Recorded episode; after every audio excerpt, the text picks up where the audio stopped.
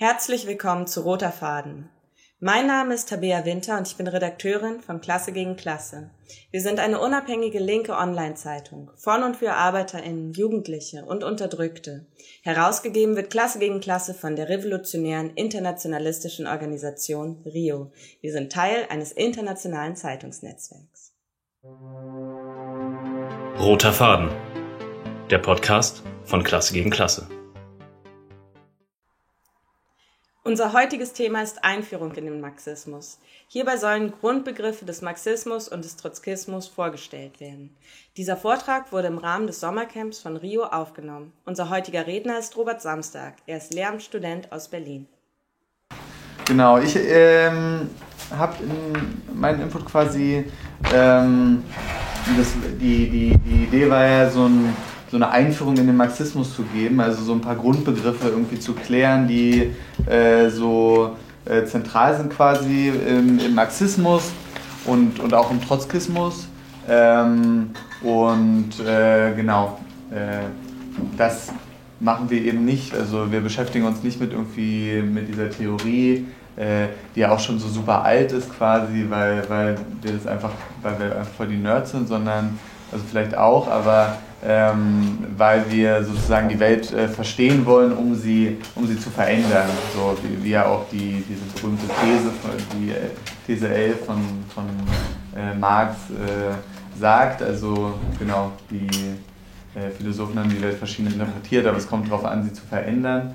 Und äh, deswegen war auch, ist auch die Idee quasi, wenn wir jetzt über Marxismus reden, über Theorie, dass wir immer überlegen, okay, was hat das mit, mit, mit unserer Realität zu tun? Wie können wir dadurch auch die Phänomene, mit denen wir uns auseinandersetzen, besser verstehen? Und wie können wir äh, auch dahin kommen, eben genau äh, sozusagen darüber zu sprechen, äh, dass wir tatsächlich auch eine, eine, äh, die kapitalistische Gesellschaft stürzen können und, und tatsächlich sowas wie eine wie eine, wie eine sozialistische Gesellschaft äh, aufbauen können, ähm, die dann auf dem Weg auch zu einer, zu einer klassenlosen Gesellschaft und zum, zum Kommunismus irgendwie kommt. Ähm, und ähm, genau, wir haben jetzt gar nicht mehr so viel Zeit, deswegen weiß ich nicht, ob ich vielleicht auch ein bisschen was kürze. Ja, hinten raus recht viel Zeit. Ja? Eine Pause ist also. Okay, ihr habt damit kein Problem. Jetzt können auch nicht alle gleichzeitig zum Essen, weil der Raum nicht groß genug ist. Dadurch ist eigentlich egal. Ja. Okay, nice. Na gut, wenn, wenn ihr das jetzt, jetzt habt ihr es jetzt habt ihr verkackt. ähm, genau. Äh, ich habe mir, hab mir so überlegt, äh, keine Ahnung, wie kann man irgendwie so das Thema Marxismus ähm, äh, gut äh, gliedern oder was ist da irgendwie wichtig? Und es gibt so einen Text von Lenin, der heißt äh, Drei Bestandteile und drei Quellen äh, des Marxismus. Ich weiß nicht, kennt ihn jemand von euch? Das ist von 1913. Ähm, und äh, der äh, benennt eben genau drei so Ursprünge und, und argumentiert quasi, dass Marx sich mit seinem Denken auf die, auf die fortschrittlichsten Ideen, auf die fortschrittlichsten wissenschaftlichen Erkenntnisse seiner Zeit gestützt hat und die weiterentwickelt hat.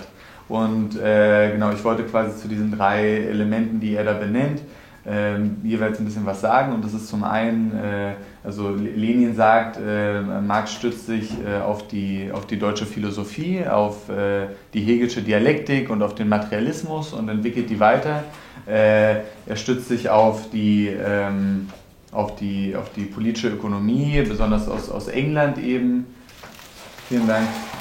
Ähm, also so äh, Ricardo und Smith und so, das kennt ihr ja sicherlich auch äh, und, und, und entwickelt ihn dann weiter zu, zu, zu seiner äh, Gesellschaftsanalyse und äh, auf den französischen Sozialismus, also quasi auf die ersten auf den utopischen Sozialismus, auf die ersten Kapitalismuskritiker und, und entwickelt sie weiter und, und gibt dem eigentlich auch erst ein richtiges wissenschaftliches Fundament, also wie, wie man den Kapitalismus tatsächlich stürzen und auch durch eine neue Gesellschaft ersetzen kann.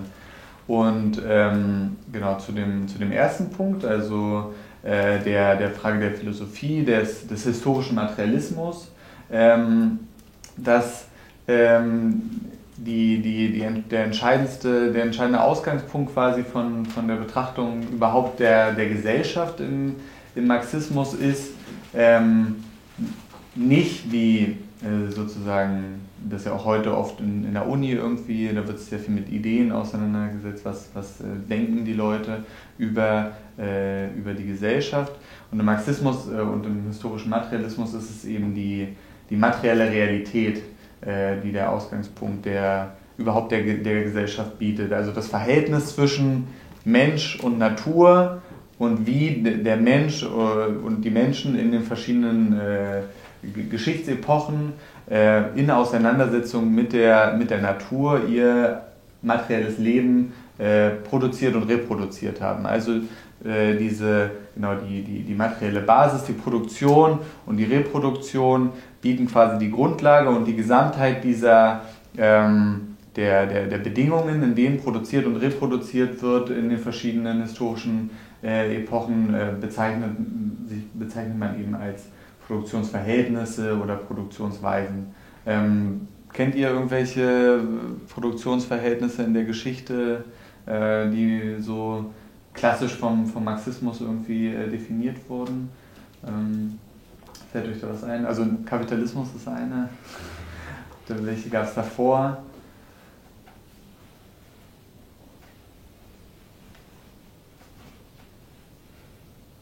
Wird es einfach Feudalismus genannt?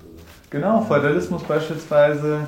Äh, genau, also so ähm, in, in, in so einem klassischen Schema äh, gibt es ja quasi den, den Urkommunismus, ähm, die, die äh, Sklavenhaltergesellschaft, äh, den, den Feudalismus und den Kapitalismus und in sozusagen nicht äh, europäischen ähm, Teilen der Welt äh, auch die als asiatische Produktionsweise bezeichnete ähm, ja, äh, Produktionsverhältnisse. Und, und diese Produktionsverhältnisse, die bestimmen sich alle eben durch ähm, genau einerseits die, die, die Art und Weise, wie eben Reichtum produziert wird, aber wie auch die, die Macht äh, organisiert ist, äh, demzufolge, ähm, welche Klassen es gibt in den verschiedenen äh, Gesellschaftsformen. Ähm, genau, aber dazu äh, werde ich später auf jeden Fall auch noch was ähm, sagen. Und der ist sozusagen die, die, die Quintessenz, ähm, lässt sich auch gut mit einem äh, Zitat zusammenfassen von Marx aus, der, äh, aus dem Vorwort zur Kritik der politischen Ökonomie, der eben sagt, dass ähm, das Sein bestimmt das Bewusstsein. Das ist natürlich nicht äh, super schematisch, also ähm, äh, genau, oder kann vielleicht einmal jemand was dazu sagen, was er oder sie denkt, was, was das bedeutet, das Sein bestimmt das Bewusstsein und nicht das Bewusstsein bestimmt das Sein. Wie, wie kann man das mit eigenen Worten erklären oder mit einem Beispiel vielleicht?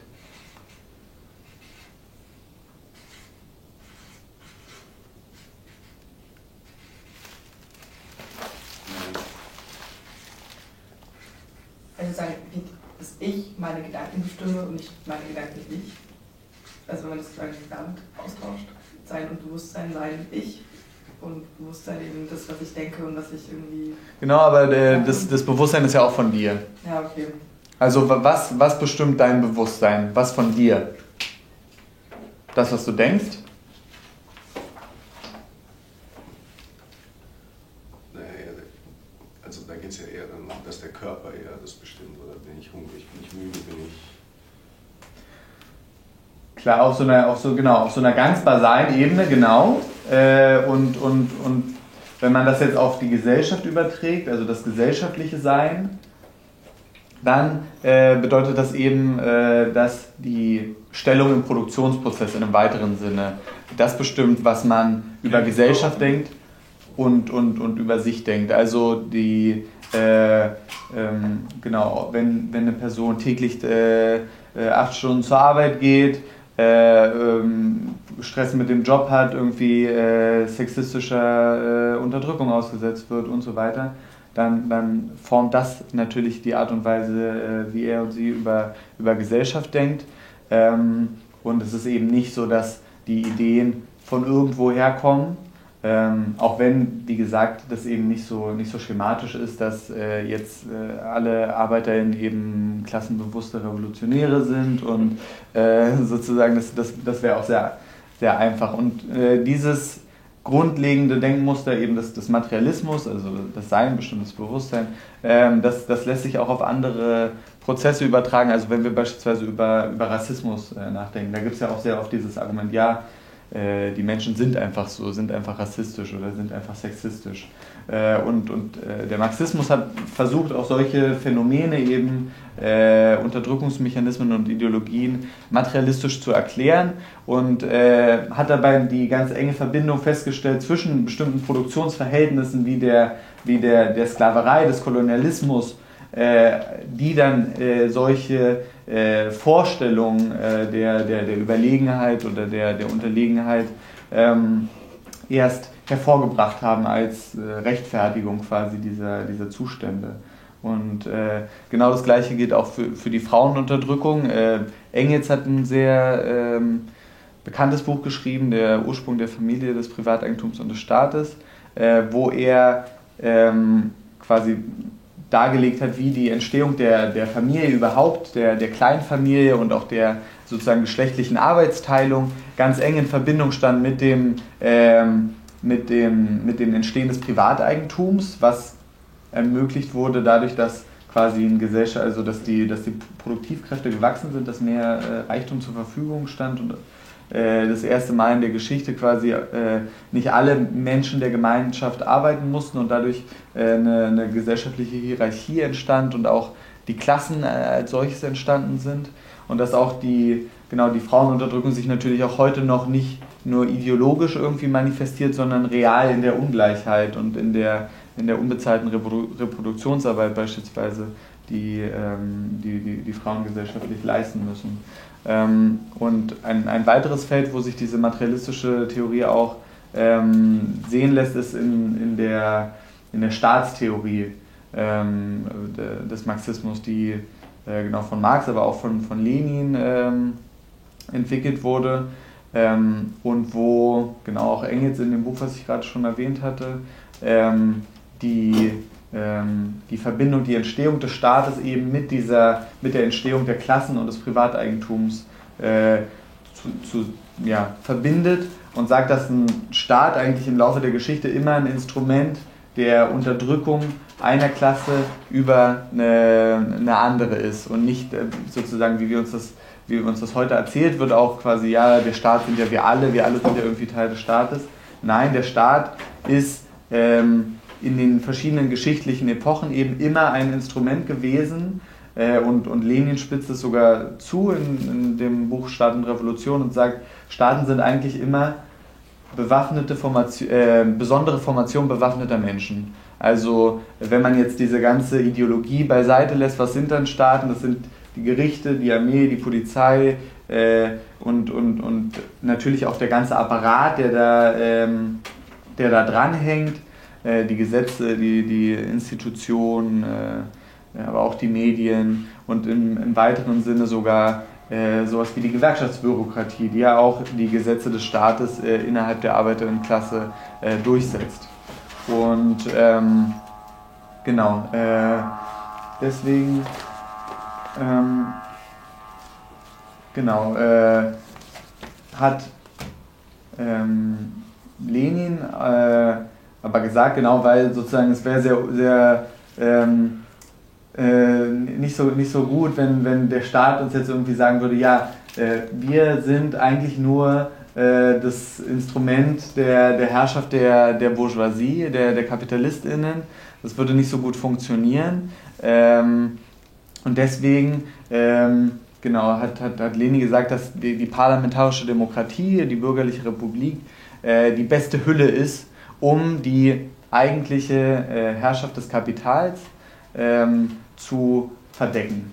Ähm, und äh, genau, heute gibt es natürlich auch jetzt aus einer, aus einer anderen Ecke vielleicht, ähm, auch aus einer postmarxistischen Ecke, ähm, viele Theorien, die auch von, äh, ja, von verschiedenen Parteien in Europa, die ähm, äh, linkspopulistische Parteien wie Syriza oder Podemos oder auch der Linkspartei, die ähm, ja letzten Endes auch solche Theorien, eben eine nicht marxistische Theorie vom Staat haben und die eben nicht sagen, dass es dass der Staat das äh, Instrument der Klassenherrschaft der, der Bourgeoisie ist und dass man daran nichts ändern kann, sondern äh, die haben die Vorstellung, dass der, der Staat quasi ja, ein Machtvakuum bildet und es nur darauf ankommt, wer dann an der Führung dieses Staates steht oder wer dann in den Parlamenten die Mehrheit hat oder wer in der Regierung die Mehrheit hat.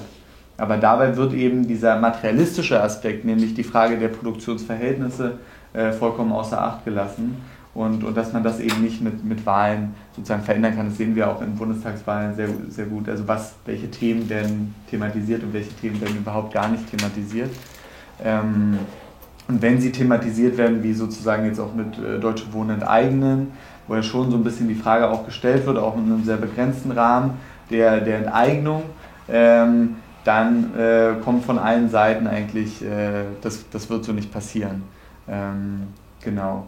Und äh, deswegen war auch eine der, der Schlussfolgerungen von Marx aus der, aus der Erfahrung der Pariser Kommune ähm, 1871, dass der Staatsapparat eben, also um eine Revolution zu machen, um den Sozialismus äh, einzuführen, kann man den Staatsapparat nicht einfach so übernehmen. Also wir können nicht einfach so die Gerichte weiterführen, das Parlament übernehmen und da unsere Sachen machen, sondern der Staatsapparat muss zerschlagen werden und muss eben durch einen, durch einen neuen ersetzt werden, durch einen proletarischen Staat, durch die Diktatur des Proletariats, das ist ja so der Begriff, ähm, wo so ein bisschen nicht ersichtlich ist, dass eigentlich das eine krasse Ausweitung der demokratischen Teilhabe der, der Mehrheit der Bevölkerung ähm, bedeuten würde.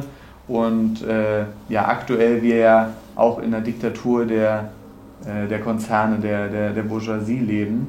Ähm, und äh, die, eine, eine Diktatur des Proletariats ist eigentlich die, genau, die, die breit Demokratie und Mitsprache der, der Arbeiter ermöglichen würde über die Fragen, die heute eben nicht, äh, die, die nur in, in, in, Konzernen sitzen, irgendwie besprochen werden, nämlich die, die Fragen der, der Wirtschaft.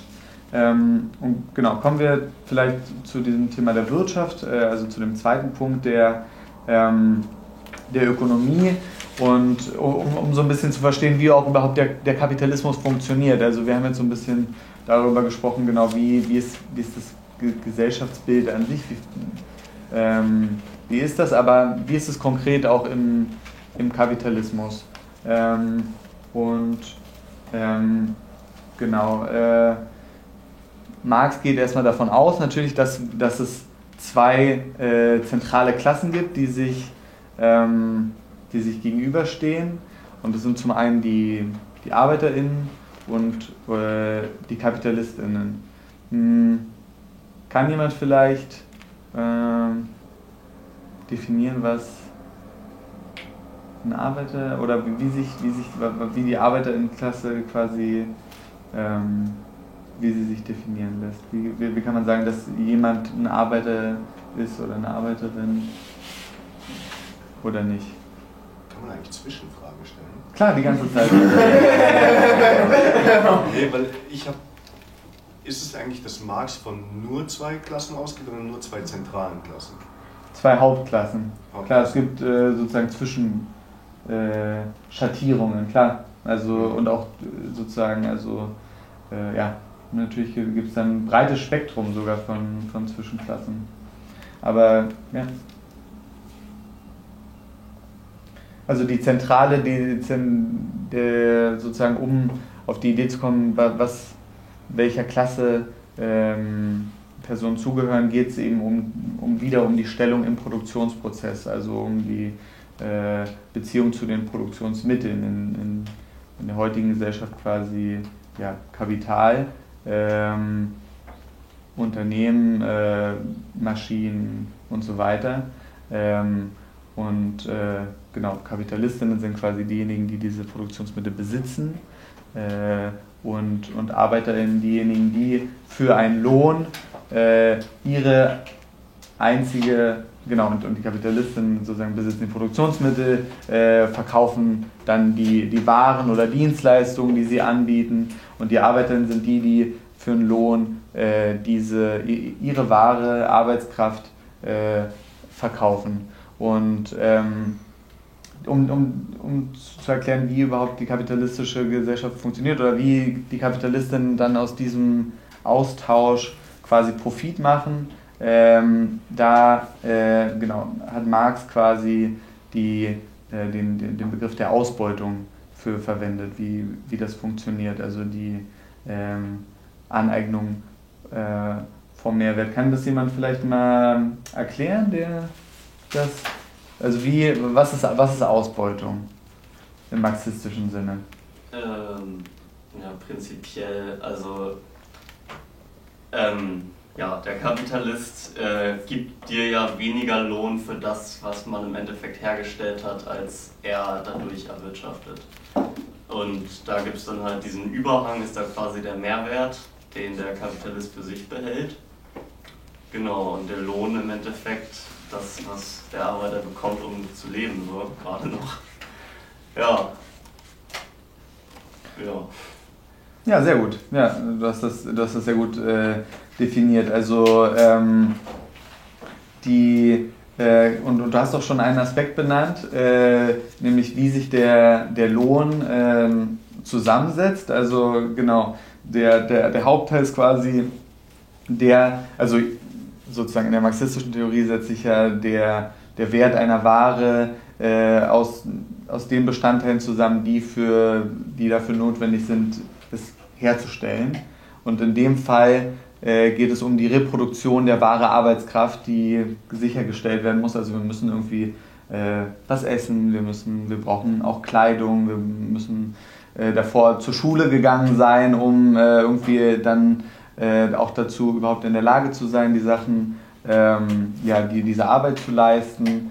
Und noch eine ganze Reihe eben von historisch-moralischen Faktoren, also es geht eben nicht nur um die reine, um das reine Überleben sozusagen, sondern auch um, um die Fragen von, von gesellschaftlicher Teilhabe. Und da ist es ja eben auch die, die, die Frage des Klassenkampfes ganz entscheidend. Also ohne Klassenkampf und ohne die, die Organisierung der Arbeiterinnenklasse ähm, würde, würden die Löhne heute äh, viel niedriger sein. Äh, und, und die, die Kapitalistinnen mussten eben bestimmte äh, Zugeständnisse machen, die äh, dann auch nicht mehr so leicht sind, quasi äh, wegzunehmen. Ähm, genau, also ähm, du hast das auf jeden Fall äh, ganz gut erklärt, wie, wie, wie die Ausbeutung funktioniert. Und das ist sozusagen auch die Grundlage für die, für die riesige ähm, für die riesige Ungleichheit, also diese, diese Aneignung des Mehrwerts, die, die täglich stattfindet, indem wir irgendwie, äh, keine Ahnung, acht Stunden zur Arbeit gehen und von diesen acht Stunden vielleicht äh, vier Stunden oder sechs Stunden dann als Lohn tatsächlich bekommen und den Rest äh, steckt sich äh, der Kapitalist ein. Äh, und es ist eben nicht, wie, wie es ja auch die Reformistinnen immer sagen, so die, die große Ungleichheit, die Schere zwischen Arm und Reich, liegt einfach nur daran, dass es nicht richtig verteilt ist, dass wir das irgendwie, dass es im Kapitalismus, dass da irgendwie Sachen falsch laufen. Da muss man einfach ein bisschen gegensteuern mit höherer Vermögensteuer oder dies oder jenes. Wobei wir natürlich auch für eine, für eine große Vermögensteuer sind. Äh, aber das ist eben nicht die Lösung des Problems. Das Problem ist die Ausbeutung. Ähm, und vielleicht dazu auch noch eine andere wichtige Kategorie, ähm, der, die der Unterdrückung, die ja auch, äh, glaube ich, sehr ähm, zentral ist heute, auch in, in vielen Bewegungen irgendwie, wenn es um genau, rassistische Unterdrückung, ähm, Sexismus ähm, und, und, und Frauenunterdrückung, ähm, äh, LGBTI-Unterdrückung äh, geht. Ähm, Ausbeutung und Unterdrückung sind nicht das Gleiche äh, aber sie sind eng miteinander verwoben. Also ähm, durch die Unterdrückung äh, können äh, eben von Geflüchteten, beispielsweise von äh, Frauen, äh, kann einerseits die Arbeiterinnenklasse natürlich gespalten werden und dadurch äh, geringere Löhne durchgesetzt werden ähm, und eben auch die Ausbeutung ver verschärft werden. Und deswegen ähm, müssen Kämpfe gegen, gegen Unterdrückung äh, immer auch antikapitalistisch sein, um an die Wurzel äh, des Problems anzugehen, nämlich genau das Problem, quasi die, die Ausbeutung. Ähm, und ähm, genau, eine, äh, ne, ne, ne ganz enge Verbindung. Aber eben ohne, äh, äh ohne den Kampf gegen Unterdrückung äh, kann auch äh, der Kampf gegen, gegen die Ausbeutung, gegen die kapitalistische Ausbeutung nicht, ähm, nicht erfolgreich sein. Ähm, genau. Ähm,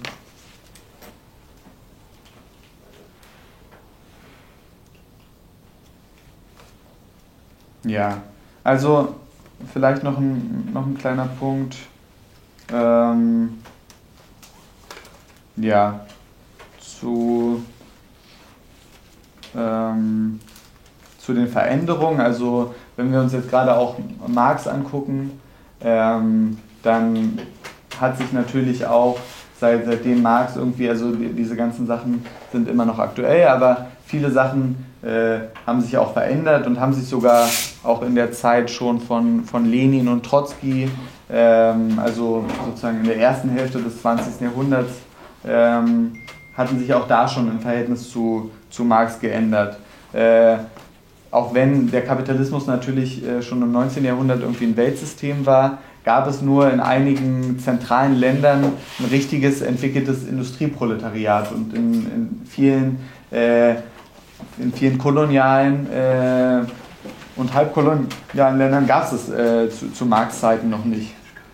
Und deswegen hat Marx, obwohl er sozusagen Anhänger auch von der internationalen Revolution war. Deswegen ist Marx davon ausgegangen, dass nur in, in, dass, dass in den zentralen Ländern die Revolution ausbrechen würde, in, in, in Frankreich, in England oder in, in Deutschland und uns nicht davon ausgegangen, dass äh, beispielsweise in Russland eine Revolution stattfinden könnte, die, die den Kapitalismus ähm, ja, ähm, äh, zerschlagen würde. Äh, und, und dafür ist ein ganz, ganz zentraler Begriff ähm, entscheidend, nämlich der des Imperialismus ähm, den, äh, der vor allem äh, von Lenin äh, definiert wurde. Ähm, in, in einem Buch, was er geschrieben hat, äh, Imperialismus als höchste Phase des Kapitalismus. Ähm, Kaffee? Ja, gerne. Schwarz? Ja, gerne. Danke. Kennt jemand denn einige äh, so Elemente der, der Imperialismusdefinition von, von Lenin? Oder was würdet ihr unter unter Imperialismus äh, verstehen? Großstaatenmacht. Ja.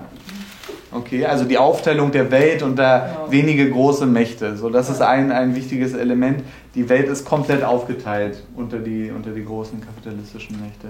Und dasselbe gilt auch für Märkte, oder? Dass es quasi immer weniger äh, Unternehmen gibt, die quasi immer mehr, immer höhere Anteile an Märkten haben. Oder? Genau, die Konzentration des Kapitals zu, zu Monopolen und Trusts, genau. Was auch sozusagen ein Unterschied ist zu dem, was man ja auch so als Manchester-Kapitalismus nennt, also so die freie Konkurrenz, die hört auch schon auf zu, zu existieren. Was, was gibt es noch? War da nicht einer der Aspekte, dass dann auch das immer stärker anfängt, mit dem Staat zu verschmelzen? Nee, also es, es, verschmilzt was, genau. Es verschmilzen unterschiedliche Typen von, von, von Kapital.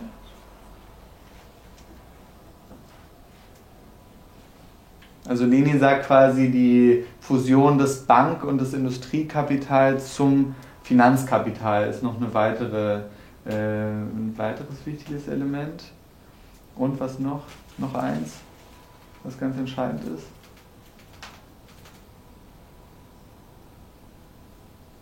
die Kapitalexporte. Also die, das, davor war es immer so, dass die Kolonien, äh, die, äh, oder dass, dass die Kolonialmächte die Kolonien nur als irgendwie Absatzmärkte genutzt haben und als äh, Quellen für Rohstoffe. Und äh, im, äh, im Ende des 19. Jahrhunderts, Anfang des 20. Jahrhunderts ähm, fand auch immer mehr statt, dass äh, Unternehmen Kapital exportiert haben, also Fabriken gebaut haben in, in ähm, Kolonien und Halbkolonien. Ähm, und äh, das ist und, und dadurch natürlich auch die lokale Industrie vernichtet haben und dann eben die äh, englischen Konzerne, französischen Konzerne, deutschen Konzerne überall äh, Fabriken und Standorte aufgebaut haben.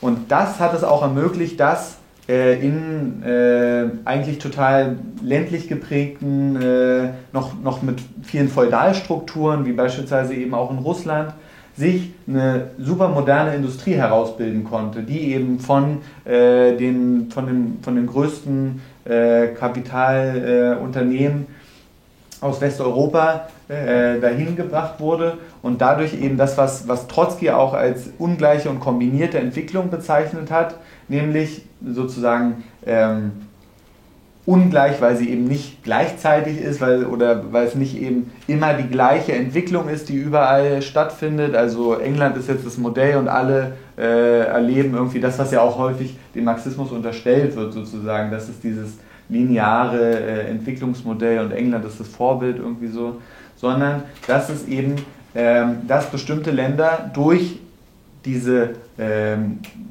Nicht-Gleichzeitigkeit ähm, bestimmte Entwicklungsstufen übersprungen werden können. Und in, in Russland war es eben der Fall, dass äh, die supermoderne Industrie, die sogar noch moderner war als in England zum Teil, ähm, und ein, mega, ein hochkonzentriertes Proletariat äh, zusammengelebt hat mit einerseits einem ja doch zu, zu 90 Prozent äh, agrarisch geprägten Land und einer äh, super reaktionären, autoritären politischen ähm, Überbau äh, in dem, dem Zarismus, der eben fast keiner, keinerlei auch bürgerlich-demokratische Rechte äh, zugestanden hatte.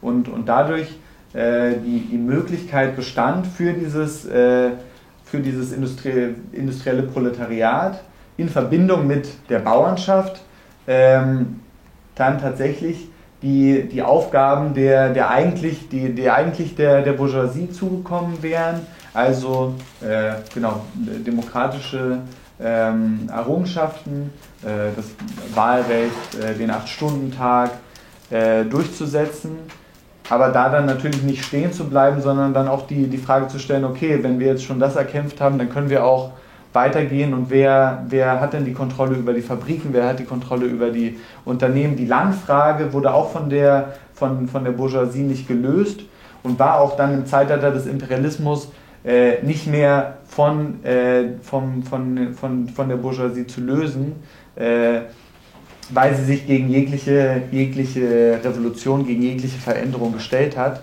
Und deswegen, äh, und, und das ist das, was, was Trotzki in der Theorie der permanenten Revolution dann quasi äh, konzeptuell, konzeptionell fasst, ähm, dass nur noch die Arbeiterinnenklasse in, in Verbindung mit den unterdrückten ähm, Massen und unterdrückten Klassen äh, die, die bürgerlichen, äh, die bürgerlich-demokratischen Aufgaben äh, lösen kann und äh, die verbindet mit den sozialistischen, also da nicht äh, stehen bleiben kann.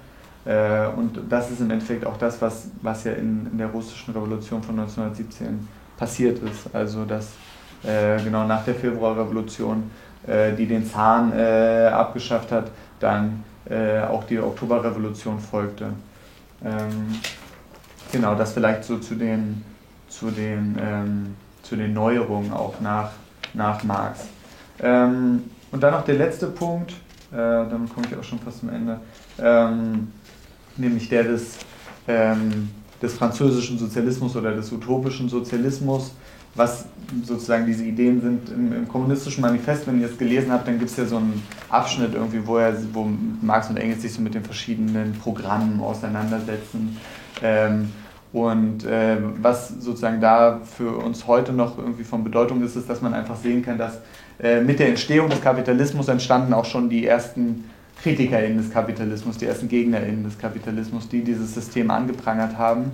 Ähm, aber was, was noch nicht klar war sozusagen bis, äh, bis zu Marx-Zeiten war, wie äh, dieses System überwunden kann, welche äh, Klasse oder welche, welche Sektoren dieses System überwinden können und, und durch was für ein System es irgendwie ähm, ersetzt wird. Und ähm, genau, ähm, da hat äh, Marx äh, bekanntermaßen ähm, die Arbeiterinnenklasse erkannt, die, äh, die, die, die, die fortschrittliche ähm, Klasse ist, weil sie äh, einerseits durch ihre Stellung im Produktionsprozess objektiv in der Lage ist, überhaupt die gesamte Gesellschaft lahmzulegen und auch zu verwalten und weil sie ein objektives Interesse daran hat, dass äh, die Klassenwidersprüche überhaupt aufgelöst werden, also dass es keine äh, Klassen mehr gibt.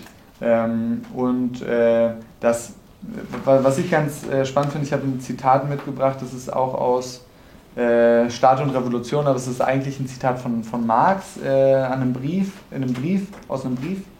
Und ähm, er hat quasi gesagt, was sind, was sind die Sachen, die, oder ich lese einfach vor. Ähm, ähm, was mich nun betrifft, so gebührt mir nicht das, äh, nicht das Verdienst, weder die Existenz der Klassen in der modernen Gesellschaft noch ihren Kampf unter sich entdeckt zu haben. Bürgerliche Geschichtsschreiber haben längst vor mir die historische Entwicklung dieses Kampfes der Klassen und bürgerliche Ökonomen die ökonomische Anatomie derselben dargestellt. Was ich neu tat, war erstens nachzuweisen, dass die Existenz der Klassen bloß an bestimmte historische Entwicklungsphasen der Produktion gebunden ist, zweitens, dass der Klassenkampf notwendig zur Diktatur des Proletariats führt, drittens, dass diese Diktatur selbst nur den Übergang zur Aufhebung aller Klassen und zu einer klassenlosen Gesellschaft bildet. Genau, also das ähm, Entscheidende dabei ist, glaube ich, dass ähm, die ähm, genau, dass die, ähm, dass der Klassenkampf oder dass die das notwendigerweise äh, nicht im Sinne von einem Automatismus, äh, sozusagen, dass das jetzt einfach so automatisch passiert, sondern dass, äh, wenn die Arbeiterinnenklasse die äh, Produktionsmittel äh, verstaatlicht und enteignet, die, die, äh, und die Kontrolle quasi über die, die zentralen Bereiche der Gesellschaft erlangt und unter eine demokratische Verwaltung stellt und sozusagen auch in, in Form von, von Räten äh, oder, oder Komitees, ähm, wie auch immer, äh, die, äh, genau, die, die Gesellschaft äh, neu strukturiert, ähm, dass, dass das nur der erste Schritt ist hin äh, zu, einer, ja, zu, zu, einer, zu einer Weiterentwicklung. Also dass quasi äh, dieser Staat, dieser Arbeiterinnenstaat, ähm, da, nur dazu dienen soll, die, die, die, die Macht der Bourgeoisie zu brechen, die, die Revolution auch international überhaupt auszuweiten und dann ähm, die, ja, die Grundlage für, für, für die Abschaffung des, des Staates selbst äh, und, und, und jeglicher, äh, ja, jeglicher Klassenunterschiede ähm, der, der, der Ausbeutung, Unterdrückung ähm, des, des Geldes. Äh, ähm, legen kann. Also das quasi der, genau, der Übergang vom, vom Sozialismus äh, zum Kommunismus. Und ich, ich glaube, das ist sozusagen für uns auch als Trotzkistinnen ganz wichtig, denn es, es werden ja immer so Beispiele herangezogen für, ähm, für, für den Sozialismus, wie irgendwie die DDR äh, oder auch Kuba, ähm, wo man sagen muss, ähm, ja, das waren äh, Arbeiterinnenstaaten sozusagen, da gab es keine Kapitalistinnen, die äh, Bourgeoisie wurde, wurde enteignet und die Produktionsmittel waren, waren in staatlicher Hand. Äh, und das hat auch sehr große Errungenschaften gebracht, die genau in Kuba im Falle vom Gesundheitswesen, auch in der DDR gab es viele Errungenschaften im Vergleich zur, zur BRD. Ähm, aber das war kein Sozialismus. Also es war äh, immer noch, mh, es war definitiv nicht ein, ein Halbstaat, der sich im Absterben befindet, äh, so wie es äh, Marx und Lenin ähm, sich, sich, vorgestellt haben und, und, und sozusagen äh, ja, äh, vorgeschlagen haben sondern es waren und, und sind auch immer noch sehr repressive Staaten. Also wir haben es ja jetzt auch gerade gesehen äh, in den Protesten in Kuba, wo äh, sozusagen die, die, die Massen auch ähm, in, einer, in einer wirklich schwierigen Situation der Pandemie und auch mit den äh, Plänen der, der äh, Regierung, die äh, den Kapitalismus äh, wieder einführen wollen. Jetzt sind sogar äh, Unternehmen wieder, also jetzt können auch Unternehmen gebildet werden auf einer größeren Skala, als es vorher möglich war. Ähm, und äh, dass die, die Massen auf die Straße gehen und protestieren und, und das Regime mit einer, mit einer krassen äh,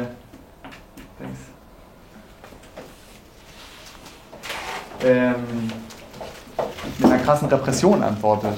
Äh, und, und tatsächlich auch nie in Kuba, weder in Kuba noch in der DDR, eine, eine, eine wirkliche ähm, Arbeiterdemokratie äh, vorhanden war. Also immer das Einparteienregime ja auch jegliche äh, ja, Diskussion darüber, wie, äh, was mit der Zukunft irgendwie äh, passiert, äh, nicht, nicht ermöglicht hat und dann natürlich auch den Weg für die Reaktion und im Falle von Kuba von einer sehr ja, rechten ähm, äh, Agitation ermöglicht hat, die jetzt quasi die noch stärkere Öffnung für die Kapitalmärkte äh, in Kuba fordern.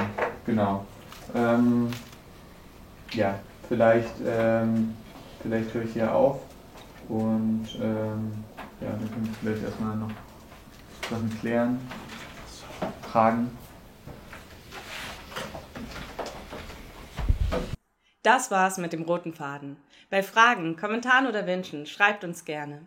Unsere Arbeit finanziert sich ausschließlich über Spenden, deshalb freuen wir uns, wenn ihr was da lasst. Wenn euch der Inhalt gefallen hat und ihr Lust habt, mit uns aktiv zu werden, dann meldet euch bei uns. Wir sind aktiv in Kämpfen der Jugend, in den Krankenhäusern oder in den Universitäten. Wir freuen uns auf euch. Alle Infos findet ihr in der Beschreibung.